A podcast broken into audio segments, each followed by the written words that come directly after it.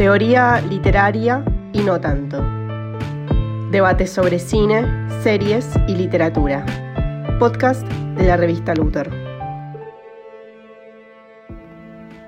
Las series de HBO, Succession y White Lotus ponen en escena personajes de clase alta que, al menos en la mayoría de los casos, no son precisamente modelos a imitar. Muchos de los debates sobre estas ficciones giran en torno al problema de identificarnos con multimillonarios interesados solamente en sus propios caprichos y juegos de poder. En este episodio, Abril Amado, Alejandro Golziger, Manuel Fernández y Mariano Vilar dialogan sobre cómo logran estas series atraer nuestra atención sobre la relación entre subjetividad, identificación y capital. Aviso, hay spoilers sobre Succession y las dos primeras temporadas de White Lotus. Ya hicimos en este podcast un episodio eh, tratando de reflexionar sobre problemas de las identificaciones eh, ficcionales o las identificaciones imaginarias que tenemos con los personajes de ficción. Justo estas dos series, eh, White Lotus y Succession, dos series recientes y bastante exitosas de, HBO, ponen bastante en escena este problema porque son dos series que, como se ha dicho varias veces, motivan dificultades con la identificación. No, no son series que tengan eh, héroes o heroínas claros y que de hecho incluso la gran mayoría de los personajes eh, parecen más bien eh, repugnantes o por lo menos desagradables y eso genera un, efecto de, digamos, al momento de, mirarlas y de comprometerse con la trama que, que la diferencia de otros productos, incluso productos digamos, de, del mismo tipo, de esta misma televisión de calidad. Eh, aunque es cierto que mucha televisión de calidad ya explora, esta cuestión, desde, no sé, Los Sopranos, como un ejemplo de manual, eh, creo que, estas series, un poco por el tipo de personajes que retratan, lo, lo ponen un poco eh, en discusión.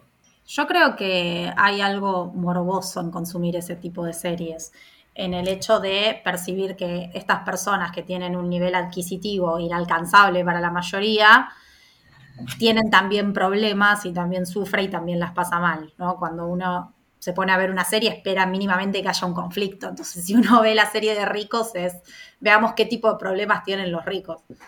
Y creo, sin embargo, como dice Abril, que para que, digamos, esa conexión pueda establecerse del todo entre uno y los multimillonarios, eh, hay un tono de narración irónico en toda la serie, que de hecho tal vez desorienta un poco uno cuando está viendo la serie, porque de repente hay una toma de cámara que parece de Office y uno se pregunta si está viendo un drama, si está viendo una comedia o qué está viendo, pero esa distancia irónica paradójicamente permite, bueno, eh, conectar de alguna manera con los personajes también, porque es eh, esa distancia la que efectivamente uno tiene con los millonarios y está como reconocida por la propia serie, a partir de que, eh, a pesar, perdón, de que podamos efectivamente ver cosas que nos pueden pasar a nosotros también en, los personajes, sin embargo sigue estando esa distancia reconocida por la propia serie. Bueno, ahí me parece que podemos preguntarnos qué es lo que entendemos exactamente por identificación, ¿no? retomando un poco lo que hemos charlado aquella otra vez, pensando la identificación en varios sentidos, identificación como eh, la posibilidad de empatizar con un personaje, aunque uno se sienta muy distinto de, ese personaje, uno puede entender también la identificación en el sentido de reconocer experiencias propias o reconocerse de alguna manera a sí mismo en las situaciones que atraviesan los personajes o en sus caracterizaciones. Y a veces la, identificación creo que tiene que ver con una cuestión ya de focalización, focalización en términos narrativos, también visuales. No sé si a ustedes les pasó un poco que al ver Succession a mí me costaba mucho identificarme con los personajes en cualquiera de esos sentidos, excepto en el de la focalización, porque es algo que me viene casi impuesto por la serie. En Wild Lotus me pareció bastante más fácil empatizar con los personajes, sentirme incómodo con los personajes, poder acompañarlos más desde eh, la empatía y también del reconocimiento de experiencias propias en aquellas que, que ellos mismos atraviesan. No sé si les pasó lo mismo. A mí no estoy tan seguro que me haya pasado eso, debo decir, ¿no? Este, yo creo que en, Wild Lotus me costó, sobre todo en la primera temporada, quizás más que en la segunda, aunque también porque ya había entrado un poco en el juego ficcional, ¿no? En el género. A mí con Wild Lotus me pasó al principio que me costaba entender de qué iba la serie. Con Succession no tanto, porque bueno, también eso tiene que ver un poco en el conflicto narrativo. En Succession del primer episodio te das cuenta que hay un conflicto central que está denunciado en su mismo título que la sucesión. En cambio, Wild Lotus al principio me costaba entender qué estaba viendo, porque veía los elementos de comedia negra, pero tampoco me pareció una serie tan cómica, digamos, tan, tan, tan volcada al humor, aunque sea al, principio. Em, y, los personajes eh, de Succession, a mí, por lo menos rápidamente, y ya de entrada voy diciendo que más allá de que las dos series me gustan, Succession para mí es una serie increíble y White Lotus es una serie entretenida. Em, en White Lotus sentía un poco más, em, o sea, perdón, en Succession sentía un poco más que había personajes que por su poder, por su fuerza, bueno, Logan Roy, por poner el ejemplo obvio, eh, ya traían, por más que sea de un lado si se quiere negativo, de entrada, mientras que en White Lotus me parecían todos, bueno, lo que son, burgueses, aburridos y desagradables, ¿no? Me faltaba ahí como efectivamente cierta épica que en Succession está. Bueno, ahí lo que entra en juego me parece que es la descripción genérica de las series. A veces cuando la buscamos, no sé, en Wikipedia nos va a decir que es una black comedy, o una comedia negra, o, juegan con el humor negro, pero yo no estaría tan seguro en cuanto a considerar las comedias. Me, me pasó lo mismo que a vos. No, no sé muy bien si llamarlas comedia, porque me parece que algo que no pasa en estas series, que sí pasa en otras series catalogadas más claramente como comedias, es que en general no se esfuerzan o no se exageran las situaciones para producir una, una comicidad. Me parece que el humor en esta serie surge mucho más orgánicamente dentro de un criterio de verosimilitud realista que en, no sé, una sitcom, por ejemplo, donde todo parece tender al gag o la situación cómica. Más allá de me acuerdo en, la primera temporada de White Lotus había algunas situaciones medio de sitcom, por ejemplo, no sé si recuerdan la madre de, de, este, de, Shane, me parece que se llamaba, eh, Kitty, bueno, eso es un personaje muy de sitcom. Y aparte la actriz es una actriz de sitcom también, ¿no? Sí. Entonces, pero más allá de eso, digamos, no, no, estaría tan seguro de llamarlas comedias, entonces a mí también me pasó eso de, no saber eh, inscribirlas. Sí me parece que buena parte del humor tiene que ver claramente con lo que llamamos el componente satírico, barra irónico de esta serie, que ahí es muy, muy marcado salvando las diferencias del caso. Como vos decías, me parece que en Succession hay una tendencia a lo que tradicionalmente, digo, usando una categoría con cierta alcurnia entre los estudios literarios, sería un modo mimético alto, donde se plasman personajes que tienen un nivel de poder superior al, digamos, a la media. Eh, mientras que en White Lotus me da la impresión de que más allá de que sabemos que son personajes de, clase pudiente, poderosa y demás, me parece que tiende más a un modo mimético bajo. En general, más allá de que las interacciones entre los personajes y sobre todo con personajes de clase más baja están atravesadas por relaciones de poder, la situación en sí superficialmente me parece mucho más eh, normal o mucho más eh, identificable con una situación de interacción cotidiana entre dos personas, entre comillas, normales, que el drama y las inquietudes por las que pasan los personajes de Succession. me pasó eso. Creo que eso tiene que ver también con el tipo de ámbito en el que se mueven los personajes. En Succession tenemos como una historia más orientada hacia lo laboral y hacia la conservación de la riqueza. Y en White Lotus tenemos algo más vinculado al ocio de los ricos y un poco el despilfarro. En The White Lotus el dinero no es un problema en general para los personajes, sus problemas pasan por otro lado. De hecho, el dinero es como una cuestión más tácita, si se quiere. Eh, ellos tienen dinero, están en este hotel de lujo y ni se preocupan por cuánto están gastando, digamos. Claro, en, Succession, o sea, si bien es cierto que el dinero tiene una idea medio abstracta en Succession, donde uno nunca entiende bien de cuánto plata estamos hablando, vieron que en Succession todo el tiempo están negociando con números redondos, uno dice 10, no, 11, yo ya no sé si son 10 millones, 10 miles de millones, 10 billones, se tiene esa calidad abstracta, pero aún así está, está numerizado, está contabilizado, quiero decir, o sea, aparece enunciado en cifras que todo el tiempo están intercambiando los personajes, las negociaciones están desde el primer hasta el último episodio y, y tienen cifras dando vueltas, pero bueno, retomando lo que decía Ale hace un rato, yo no diría que Wild Lotus es modo mimético bajo, que según todo esto, para el que no conozca, viene de, de Northrop Frye en Anatomía de la Crítica, sino más bien irónico. O sea, los personajes de Wild Lotus están medio. O sea, hay una cosa como de laboratorio, ¿no? Como el modo irónico en el sentido de que los vemos desde arriba, están como una especie de pequeña eh, platito Pietri, este, y estamos viendo los bichos ahí hacer la, hacer la suya. No es, digamos, es un tipo de modo irónico medio distinto, pero yo creo que hay una, una visión como desde arriba de los personajes. Eh, respecto del tipo de enredos eh, y el tipo de patetismo y el tipo de, corrupción moral, que no es una corrupción, como decía Abril, no tiene tanto que ver con el poder que ejercen, sino, digamos, la forma que se, que, se van pudriendo sus vínculos, eh, que, nosotros percibimos desde otro lugar. Sí, no, no, eso seguro.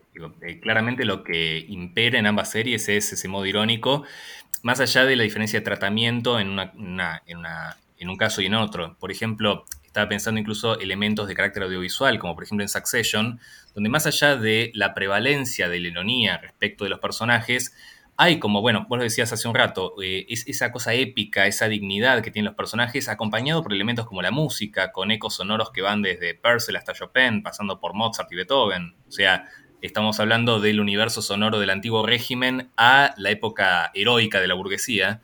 Eh, no me parece que en general sea irónico en ese sentido me parece que tienen esa dignidad que no tienen los personajes de White Lotus, con los que sin embargo reitero, me resulta mucho más fácil identificarme desde el punto de vista de eh, el reconocimiento de uno mismo en las experiencias y situaciones que atraviesan. Eh, hay, hay, otro aspecto, me parece que también podemos mencionar con relación a esto, que es eh, la manera en que se plasman las relaciones interpersonales entre los personajes y también cómo aparecen los personajes de otras clases sí, estaba pensando un poco en eso, sí, porque efectivamente este, hace poco volví a ver el primer capítulo de Succession, que hay que decir que si bien, como, vieron que pasa mucho en las series, el concepto de piloto tiene esas características, que por un lado las buenas series, en un primer episodio uno puede ver todo el desarrollo de la serie, pero por otro lado, siempre el primer episodio tiene algunas decisiones estéticas que después no reaparecen.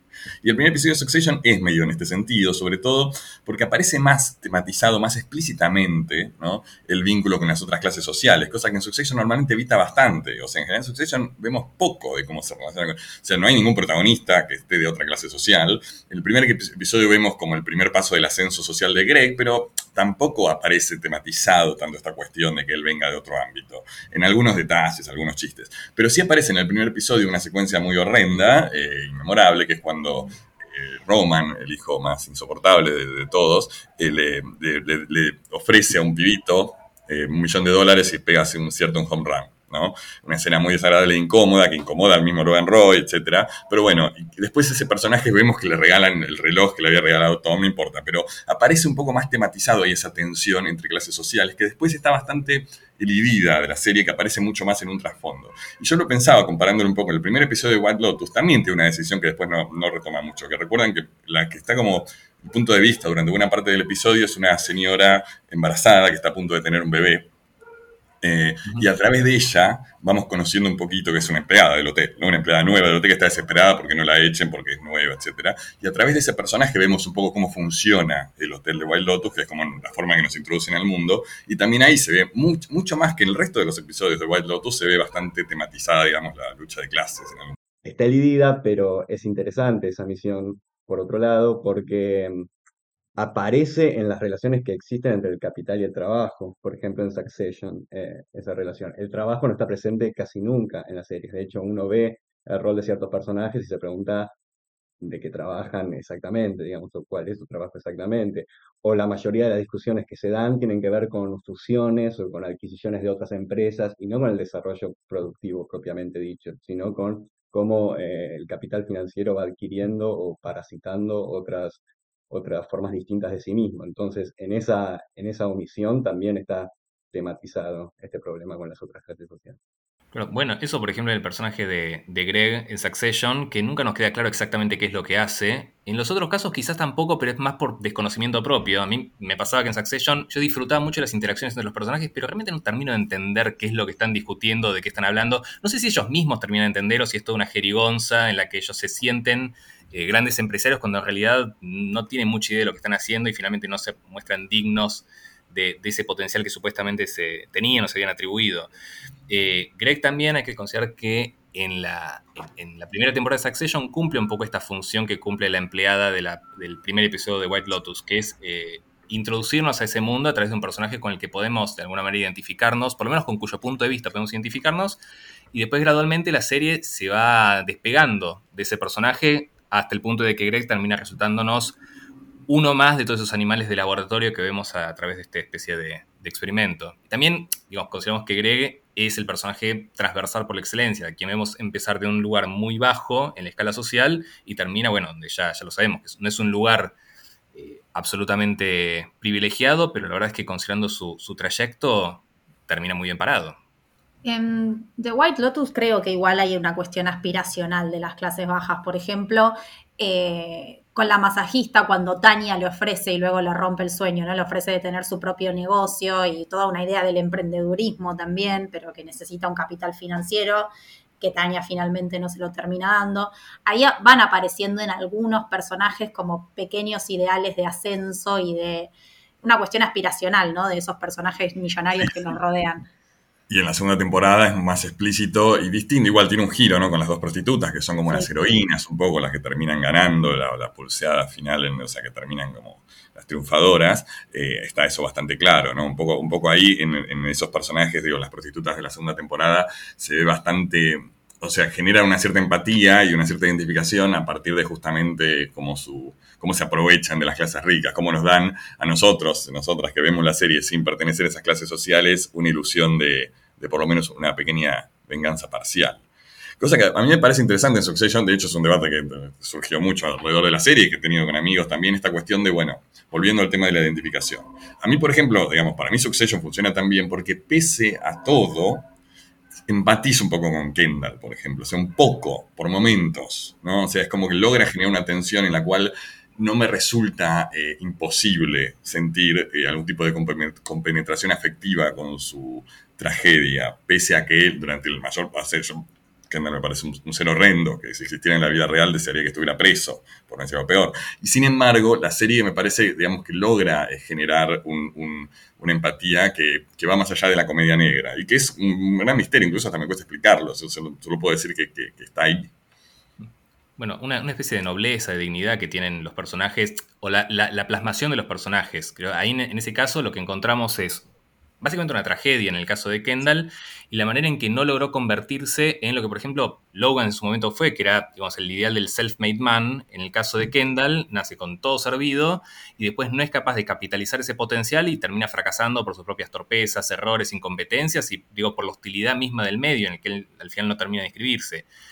En el caso de White Lotus, ya que hablamos del caso de, la prostituta, de, de Lucia, lo que vemos ahí podría ser la precuela de, la vida de una millonaria, o por lo menos de una persona económicamente exitosa, los orígenes de una self-made woman. Eh, y ahí lo que vemos es que en el, en el relato de cómo obtuvo su capital originario, en el origen no está tanto el mérito, sino el sentido de la oportunidad, la picardía. Que eso también pudo haber pasado en Logan cuando obtuvo su fortuna. Sí, que es uno de los grandes misterios que plantea Succession. ¿no? O sea, si bien se nos habla del origen de la fortuna de Logan, esa figura, eh, esos orígenes de su fortuna, como suele pasar en el capitalismo en general, siempre quedan en un velo de, misterio. O sea, Logan era tan grosso como él nos dice, nos quiere hacer creer que es. Mismo los hijos en algunas escenas se burlan un poco de esto, que en un momento que van a ver su casa de chico y se viene una casa normal, como que Logan la había pintado como había una choza, y bueno, no era una choza. Este, y, toda esa, esa, cuestión del capital viejo que vos decís y que está presente en la intro de la serie, ¿no? donde vemos ese concepto de, la, los millonarios de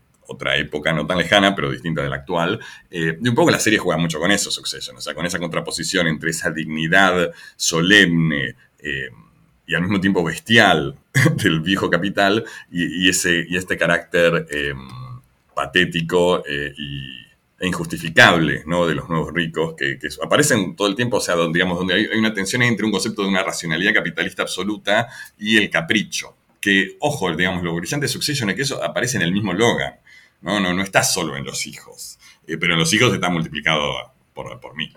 No, y a su vez moviliza la pregunta de si eh, las decisiones empresariales que vemos a lo largo de la serie son realmente en la vida real producto de caprichos individuales o si hay lógicas más grandes propias del capital que son eh, las que van eh, movilizando esas decisiones. Sí, el personaje es Skarsgård, que ahora se me fue el nombre, el que termina, bueno, comprando. O sea, es muy interesante ese personaje, porque en un punto yo creo que, en parte porque lo conocemos menos y porque su interioridad es tan opaca, tan opaca, eh, que parece que él fuera una representación más pura del capital funcionando, ¿no? O por lo menos a mí me da esa impresión, como una especie de, tiburón sin sentimientos, mientras que a Kendall, en parte también porque como está narrada la serie, por supuesto lo conocemos bien y, vemos ahí, eh, digamos, vemos que las decisiones de Kendall están motivadas desde el episodio número uno por una profunda inseguridad, mientras que este personaje Skarsgård aparece como una especie de no sé si racionalidad pura, porque al mismo tiempo eso, eso bueno, esto me pongo muy Feodor ¿no? pero de alguna forma ese personaje, para mí, bastante bien en la serie, muestra que como que en la racionalidad más pura del capitalismo hay una profunda irracionalidad, es como que en realidad el personaje no tiene razón de ser. Vos decís por todas la, las falencias a nivel humano que tiene, porque lo vemos como una persona bastante o sea, es un personaje muy racional, es un personaje que hace cosas irracionales, más que Kendall. O sea, es un personaje que, que, sabemos que, no sé, le, entrega litros de sangre a su asistente, que, tiene unas, unas, actitudes, una forma de, incluso una, una actitud social, vieron que eso está. De hecho, el mismo actor en alguna entrevista lo dice, como que el personaje genera incomodidad permanentemente porque es como que es muy impredecible, puede ser como muy amistoso y muy desagradable a la vez. Eh, y, es un personaje que de alguna forma su motivación es poco clara. O sea, él quiere comprar la empresa porque le parece un gran negocio. De nuevo volvemos sobre la racionalidad o no. O quiere comprar la empresa porque de alguna forma le divierte comprar la empresa, que pareciera ser por momentos la motivación. No, no queda claro eso. Claro, en ese sentido es más difícil, es cierto. Cuando vemos a Kendall podemos entender incluso sus comportamientos irracionales, sus falencias. En cambio, el caso de Matson es, la verdad es que tiene un comportamiento sí, muy impredecible, muy, muy extraño a veces. Eh, y uno, pues en un momento también me acuerdo que se decía que al final era un poco un chanta y que en realidad no era lo que él mostraba ser, pero bueno, de ahí también la manera en que se, se, se significa el poder, y ahí de nuevo pensamos en, en otros, en otros géneros y en otras épocas, por ejemplo, todos los códigos de representación de, la monarquía en el tiempo del absolutismo o cómo se representaban las clases altas en la tragedia clásica, acá, digamos, podemos preguntarnos hasta qué punto hay códigos de representación de, la, de, las clases altas. No me parece que las haya a nivel extraegético, pero sí dentro de las ficciones hay maneras en que estos personajes deciden presentarse al mundo y después los otros consumen o no esas ficciones que se le plantean, o las creen, mejor dicho. Sí, los personajes de White Lotus en comparación, a mí, o sea, las motivaciones son mucho más claras, ¿no? En ese punto, o sea, todos los personajes van siguiendo como un camino bastante predecible respecto de, o sea, de, aquello que los moviliza, eh, que efectivamente en la mayoría de los casos podemos eh, asociarlos con patologías psicológicas o falencias emocionales, eh, pero es bastante más, bastante más a la vista, me parece, porque bueno, como decía Abril hace un rato también, están de vacaciones, las motivaciones que tienen en principio son pasarla bien de alguna manera, pero descubrimos que ese pasarla bien en rigor eh, está siempre mediado, ¿no? O sea, a mí, digamos, lo bueno de Wild Lotus es que si bien me parece una peor serie que Succession, eh, la función del dinero es bastante más opaca en la serie, en algún punto. O sea, ¿qué, ¿qué está pasando ahí con, con, la riqueza de estos personajes? O sea, realmente la pregunta que uno sería, esto, esto, porque lo que decía Abril también hace un rato, parte de la gracia es decir, mira, estos tipos que están en un hotel de lujo en realidad son todos unos chotos y que se la pasan mal. Eh, pero las cosas que les pasan a ellos tienen que ver estrictamente con su situación económica y un poco sí, la serie nos plantea que sí, me parece. No son, digamos, no es casual que sean millonarios, las dramas que atraviesan. Sí, en todo caso ahí el poder adquisitivo es casi la, condición o la premisa y a partir de ahí vemos cómo se desenvuelve cada personaje en esas situaciones que se le plantean. Eh, ahí me parece que, sobre todo en el caso de White Lotus, no, pero también en, en Succession, ¿no? Donde también eh, está la tensión entre el principio de realidad y las fantasías y las expectativas que se plantean los personajes o cómo se imaginan a sí mismos, culminando en Roman diciendo somos un fraude o algo así. Somos bullshit. Sí, somos bullshit, sí.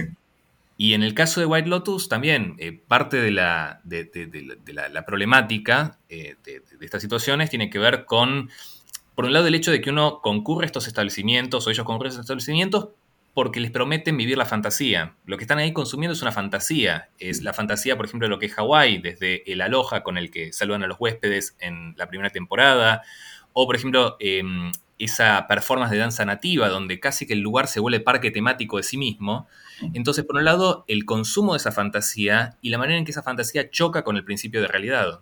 Lo mismo pasa en la temporada 2, donde encontramos esa especie de turismo cinematográfico, donde se visitan las locaciones del padrino, eh, o, por ejemplo, eh, ese, ese, pastiche de una escena de la aventura de Antonioni, donde la cultura pop, en este caso el cine clásico, se presenta como una suerte de alucinación que se sobreimprime a lo real y que condiciona las expectativas de los personajes respecto de lo que pueden hacer y lo que no pueden hacer en ese, en ese mundo, digo, de sus propias condiciones de posibilidad y de la posibilidad de actuar. Eh, la, cultura pop como matriz de, de pensamiento y de intelección de esa realidad en la que se mueven. Y a veces eso se frustra, Sí, es interesante también cómo, cómo interactúan, porque ahí hay una tensión y yo creo que hay una diferencia incluso entre las dos primeras, en las dos temporadas de Wild Lotus, quiero decir, porque en Succession, muy de entrada, ¿no? la primera vez que vemos a Kendall, lo vemos en el auto yendo eh, al edificio de, bueno, Waystar Company, escuchando rap o, bueno, hip hop o alguna porquería, eh, y ya de entrada nos presentan, y durante toda la serie es así, que los ricos de Succession no tienen gusto refinado, tienen un gusto elegante estéticamente, ¿no? O sea, tienen cosas lindas, eh, pero no parecen tener, o sea, no los vemos yendo a la ópera, no, no vemos esas características de la tradicional burguesía asociada con, este, la, digamos, el, alta cultura. En White Lotus es, sí, no, es más complejo, porque por un lado, sobre todo, y ahí digo, hay una diferencia, por la segunda temporada, estar en Italia, hay una evidente presencia, o sea, desde la intro, ¿no? En la alta cultura. Por el mismo tiempo, los personajes... Eh, están ahí como en un parque temático, o sea, no van a apreciar verdaderamente esa cultura, sino que de alguna forma, eh, la, no sé, la habitan, la, poseen, pero no, no, está incorporado a eso. O sea, son dos series que para mí juegan con dos, y de hecho esto también quería plantearlo, o sea, son dos series que de alguna forma también muestran a los ricos como bebés idiotas, ¿no? Y lo dice casi explícitamente. En Lotus creo que en la primera, no sé, el primer episodio, Armand, el gerente del hotel, le dice a la personaje esta, tenés que tratarlos como bebés. Y en Succession esto también está, sobre más en algunos personajes que en otros, pero también en el mismo Kendall, pero también en Roman, incluso en Shiv, donde los personajes tienen una infantilización. Sí, creo que en, White Lotus hay un personaje que marca esa tensión y es Harper, que ella siente que cuando habla con eh, la compañera, ¿no? No me acuerdo el nombre del otro. Sí, sí. Eh, pero digo, cuando habla con ella, ella le parece demasiado frívola, como que la conversación no va para ningún lado y hay una tensión de todos estos ricos son incultos o todo lo que hablan. Eh, porque bueno, ella es una nueva rica, entonces en esa tensión es que aparece la frivolidad de todo lo que está pasando y la hipocresía también de todos esos ricos eh, que me parece que es una hipocresía más asociada a lo moral, como que hay en, esos, en, en esos millonarios que están de vacaciones una cuestión de acceder a esa fantasía o esas vacaciones de fantasía, como decían recién, pero también son una fantasía de familia, una fantasía de pareja recién casada, hay como varias fantasías circulando. Sí, sí, de hecho, o sea, podría uno decir que todos, casi todos los personajes de White Lotus están un poco retomando lo que decía Alejandro, viviendo una fantasía en algún punto, ¿no? O sea, algunos como que salen de ella, otros quedan ahí. Por eso también es bastante polémico y no del todo feliz que en la segunda temporada el desarrollo de la trama de Tania, ¿no? Que es un personaje claramente fantasioso y bueno, un bebé también, una bebé, eh, de alguna forma termina descubriendo que su fantasía paranoica era, cierta, ¿no? Lo que es un poco raro en, términos del funcionamiento de la serie, eh, pero, pero que más allá de esa excepción o quizás error, parece, parece condicionar un poco esta sensación, ¿no? De que todos los personajes, incluso Succession, o sea, son justamente lo que decías vos, Alejandro, cuando Roman dice we are all bullshit, es como que, bueno, finalmente se pincha la burbuja, ¿no? Se pincha la burbuja. O sea, esa burbuja donde vivían, eh, esa burbuja en donde sus méritos económicos se justificaban de alguna manera por sus cualidades humanas, aparece finalmente pinchada, qué sé yo. Que eso es, digo, ya retomando la, escena en el piloto, digo, ya que decía que en el piloto está más o menos escrita toda la serie, está bien pensada la serie en ese sentido, mantiene una coherencia. La escena es en la que está em, Kendall rapeando en, en la limusina y, de pronto vemos de afuera cómo se ve él, en contraste con cómo se autorrepresenta, y de nuevo es la ruptura de la fantasía, de ver lo, ridículo, lo estúpido, lo infantil que se ve desde afuera.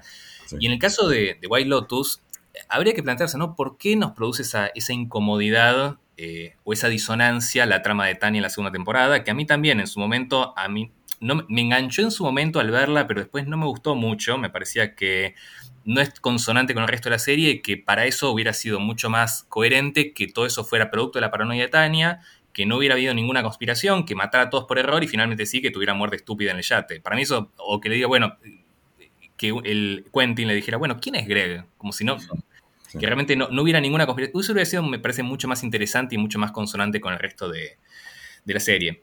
Igual hay, me parece, un procedimiento de verosimilización hasta cierto punto, que es el hecho de que quienes llevan adelante el plan son unos estetas, es casi, bueno, el contraste entre eh, la, vieja aristocracia europea, decadente, venida menos, y por otro lado la yankee grasa y bruta, que viene a hacer eh, uso de su poder adquisitivo.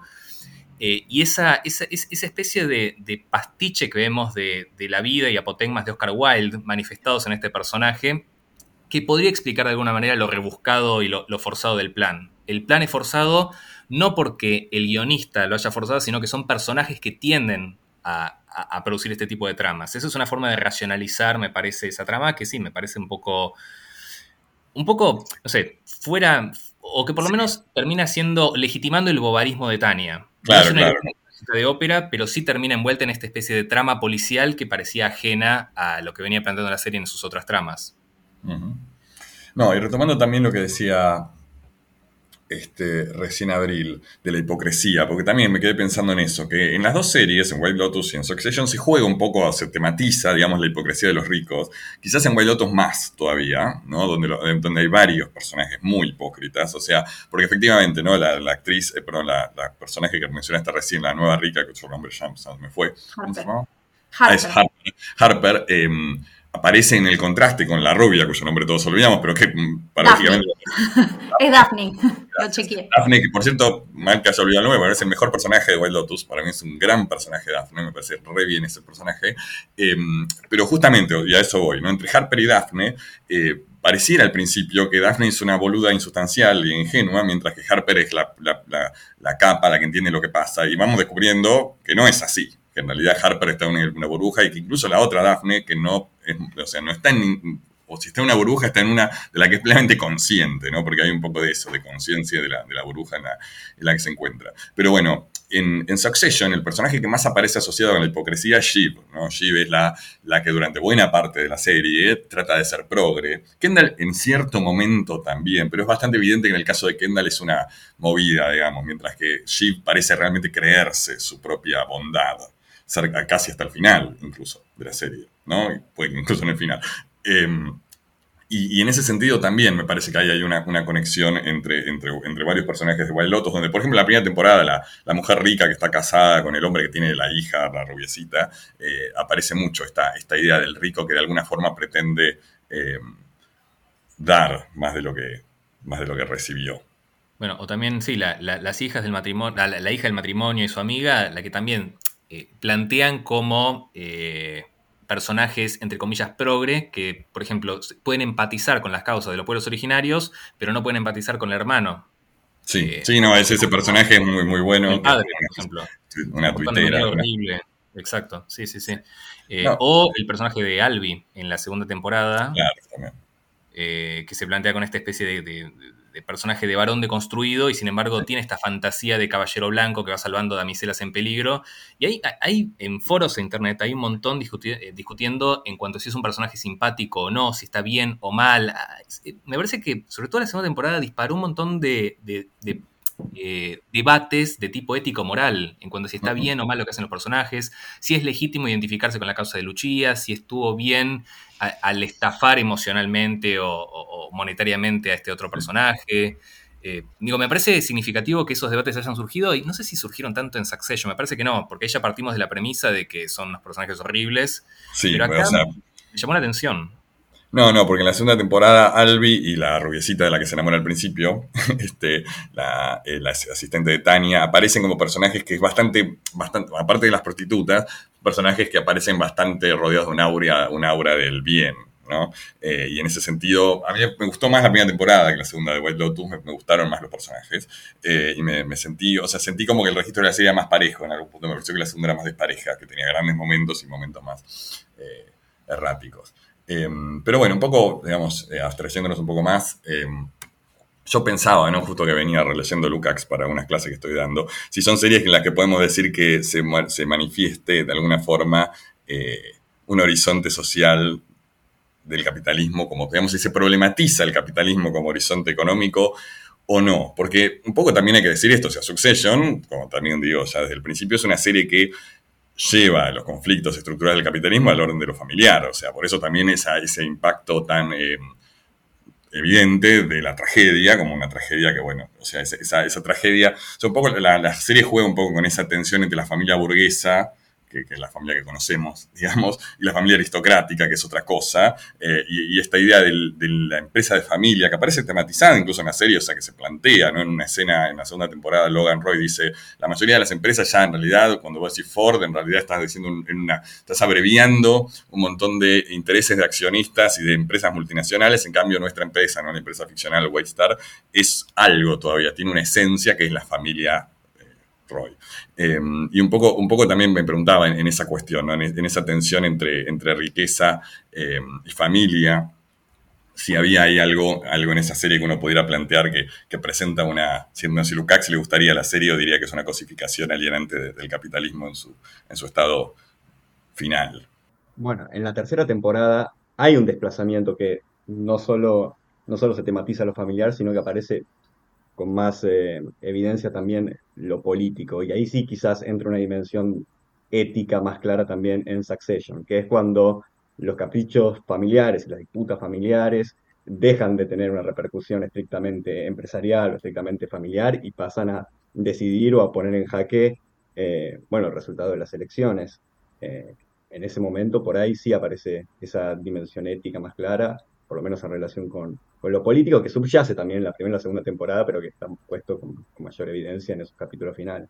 No, también creo que cuando uno reduce los problemas del capitalismo al ámbito familiar, está un poco bajándole el precio a la cuestión del sistema, ¿no? Como digo, si esto, si todo es un capricho y si en realidad el conflicto no es la clase social, sino los intereses familiares y los individuos dentro de la familia, creo que ahí no hay una lectura más de índole social de, del capitalismo, si se quiere. Bueno, ese es el problema, ¿no? Y de hecho está en Lukács y en otros autores. O sea, el problema, que, que tal cual lo planteaste, o sea, el problema del capitalismo es tan abstracto que tenés que corporizarlo en algo. Entonces ahí es donde se presenta esta, tensión entre si vos lo, lo, planteás, efectivamente, si lo planteás como un drama humano de emociones, de personajes, pareciera ser que lo estás banalizando, eh, digamos, reduciendo demasiado. Ahora, ¿dónde está el punto en el que esos dramas humanos de personajes, por a fin de cuentas las novelas de Balzac son dramas humanos de personajes, ¿no? Es que no lo sean. Eh, sin embargo, según Lukács, pero digo, digo Lukács por citar a algún autor que ha trabajado esto, podría ser cualquier otro, pero según él, las novelas de Balzac sí presentan un dinamismo de la lucha social coincido también lo que decís, Manuel, o sea, es un poco, y ahí hay una diferencia con Lotus, en Lotus la política no aparece, o sea, corríjame si me equivoco, pero creo que no hay ninguna alusión, ni siquiera los personajes dicen yo voté a Trump, o sea, ni, ni siquiera, o a Obama, ¿no? Me parece que había algún, alguna que otra mención pasajera. Ah, sí, cuando, cuando por ejemplo, dijo si, si alguien. Eh, están Harper y, y, los del otro matrimonio sí. preguntaron si, si, votaron o no. Por ejemplo, ah, es verdad, discuten si votaron o no. Y en un momento Harper, para ridiculizarlo, dice ni, ni siquiera se acuerdan si votaron, efectivamente, como que no saben si votaron. Bueno, sería muy, muy detalle. Es interesante igual, pero es muy pequeño el detalle comparado con Succession, donde efectivamente, de hecho, en la última temporada va cobrando cada vez más peso el tema de la, alianza entre política y macroeconomía y donde aparecen también, digamos, parte de los méritos de la serie, eh, estos políticos de la alt-right, o sea, un poco, ahí aparece esta, esta cuestión y efectivamente la, decisión que tienen que tomar ahí los personajes en el capítulo de la elección eh, plantea bastante explícitamente, a mí me parece una serie que plantea mejor que la mayoría, por lo menos, las tensiones estructurantes del capital, pero, qué sé yo, siempre uno puede encontrarle alguna crítica. Bueno, con eso me parece que Succession se permite, sobre todo en la última temporada, una vena especulativa que le permite acceder a ese nivel macro al que no accedía del todo en las primeras temporadas.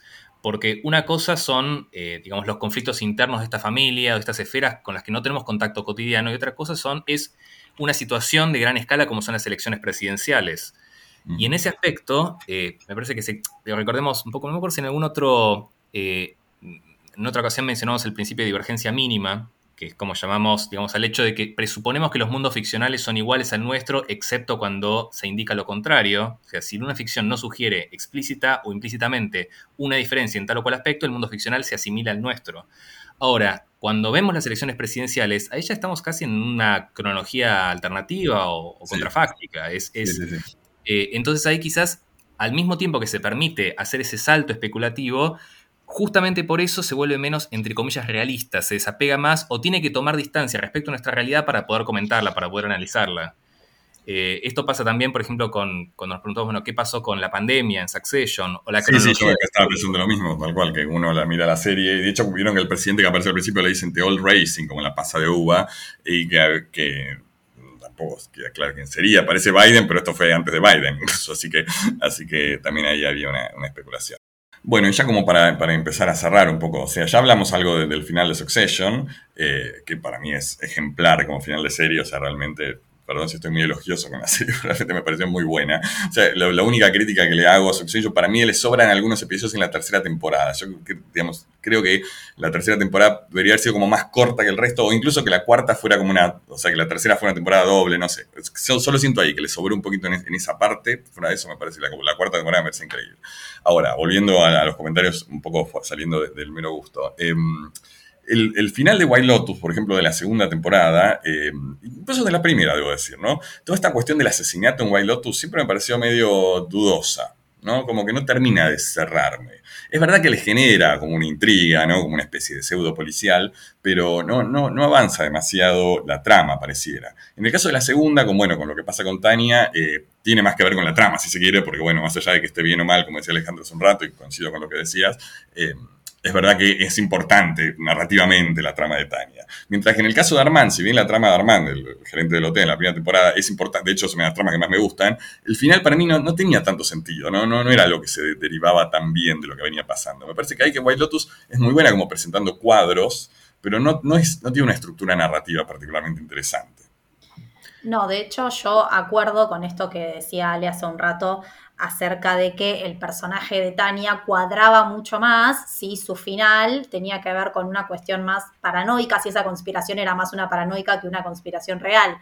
eh, porque en relación a lo que decías recién, Mariano, sobre las, eh, las elecciones, en esa fantasía que se crea, en ese mundo que es una burbuja, que es el hotel y que no tiene conexión casi con el afuera, eh, en esa fantasía, como los conflictos del mundo no, no ingresan. Y Tania era un poco el meme de eh, tener white people problems, ¿no? Tiene problemas que no son tales hasta que la conspiración se vuelve real. Y era un poco su gracia también, ser esa millonaria que dramatiza cosas que en principio no deberían ser un drama o que tiene que ver con cuestiones emocionales no, no superadas, lo que sea, pero no eran problemas reales los que tenía. Sí, yo creo que ahí también hay un tema interesante en general y que también conecta muy bien con Succession, ¿no? De hecho, Succession, o sea, creo que todos lo que vemos nos pasa varias veces en la serie, que, uno dice, pero ¿por qué se hacen tanto historia? O sea, abandonen la empresa, dedíquense a ser millonarios y listo. Yo creo que todo el tiempo hay una tensión con eso. Necesitas sufrir tanto, ¿no? Eh, no podés simplemente decir, bueno, me voy a pasar el resto de mi vida tomando cafés en, eh, eh, ¿cómo se llama? en lugares de, de esquí, de de patinaje sobre hielo, no sé. Em, lo que digo es, una de las grandes cosas de Succession, me parece, igual Lotus también lo tiene, pero me parece que Succession lo plantea bastante más, es justamente la motivación de los ricos, lo que hablabas un rato de, de Skarsgård, o sea, esos personajes que vos decís, ¿para qué están haciendo este esfuerzo? Y al mismo tiempo yo creo que, digamos, que es efectiva la serie en representar algo que yo no sé si es así, no puedo saber si es así, pero que también aparece, digo, con personajes públicos, como Mauricio Macri, por ejemplo, donde uno a veces se plantea, ¿para qué hace las cosas que hace? ¿No? No puedes simplemente ser feliz y ser millonario, chau. Eh, y yo creo que la serie logra efectivamente tematizar muy bien ese tema de qué es lo que hace que los ricos hagan las cosas que hacen cuando podrían no estarlas haciendo. Ahora pasa que, bueno, ahí la diferencia como el otro es lo que decía Abril hace un rato también, que es eh, están de vacaciones en un punto. O sea, también hay, hay una diferencia que, se, tematiza narrativamente. Y después la pregunta que, que haría, como, y ahora sí como para ir cerrando, eh, un poco si los personajes de White Lotus tanto la primera como la segunda, crecen, ¿no? Mejoran, o sea, tienen una forma, o sea, aprenden cosas, terminan la, serie más mejor de lo que estaba en el principio o no. Primera inclinación es decir que en general no, que en general hmm. se frustra, que hay una o que a veces queremos verlos crecer y sin embargo vemos que vuelven a, que reinciden en sus errores, en sus problemas, en esa, en esa especie de hubris que, que los atraviesa en todo momento. Así que habría que ver personaje por personaje, pero me inclino a pensar que, no. Eh, incluso, está pensando, no sé, en el caso de, de, Albi, que Albi, al final de todo, recibe la elección, de hecho el padre, que justamente creo que simplemente le pasa el dinero para que reciba la elección y lo sintiera en carne propia, después me parece que vuelve a hacer lo mismo. Eh, y en ese caso me parece que también el otro personaje, este personaje de Porsche, lo que hace es eh, usarlo Albi de alguna manera de nuevo para obtener protección por estar amenazada por la mafia y demás. Y él simplemente entra de nuevo en el, en el juego. Eh, y los otros lo mismo, me parece. ¿no? No, sé si hay un aprendizaje real o una maduración. Eh, por ejemplo, en el caso de Daphne, podríamos decir que sí, pero en realidad la maduración es casi del propio público sí, eso pensaba, como que a veces pareciera que lo que, aprendemos más, nos, o sea, un poco que, digamos, en ese sentido son como cautionary tales, ¿no? Como historias que nos enseñan cosas a nosotros que los personajes son incapaces de aprender. Por momentos da, un poco esa impresión. Pero, pero bueno, admito que hay alguna ambigüedad al respecto, ¿no? No queda del todo claro. Hay personajes que pareciera que quizás sí tienen algún tipo de educación durante la serie de Bildungs. Bueno, si les parece entonces eh, cerremos acá, así que hasta luego, Abril, Alejandro, Manuel. Chao. Este fue el podcast de la revista Luthor. Pueden leernos en revistaluthor.com.ar.